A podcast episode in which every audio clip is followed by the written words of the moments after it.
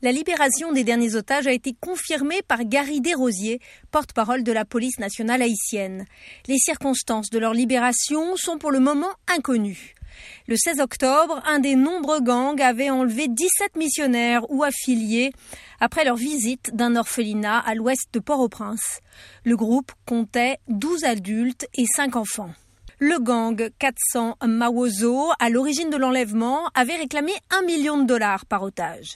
Longtemps cantonnés dans les quartiers les plus pauvres, les bandes armées s'affrontent régulièrement pour contrôler axes routiers, quartiers stratégiques et n'hésitent pas à enlever des personnes issues de toutes les couches sociales, réclamant des sommes colossales, même aux familles vivant sous le seuil de pauvreté. Haïti subit une pénurie de carburant parce que ces gangs attaquent aussi les camions-citernes. D'ailleurs, cette l'explosion d'un camion-citerne à Cap-Haïtien, la seconde ville du pays, a fait au moins 62 morts, la plupart calcinés et méconnaissables.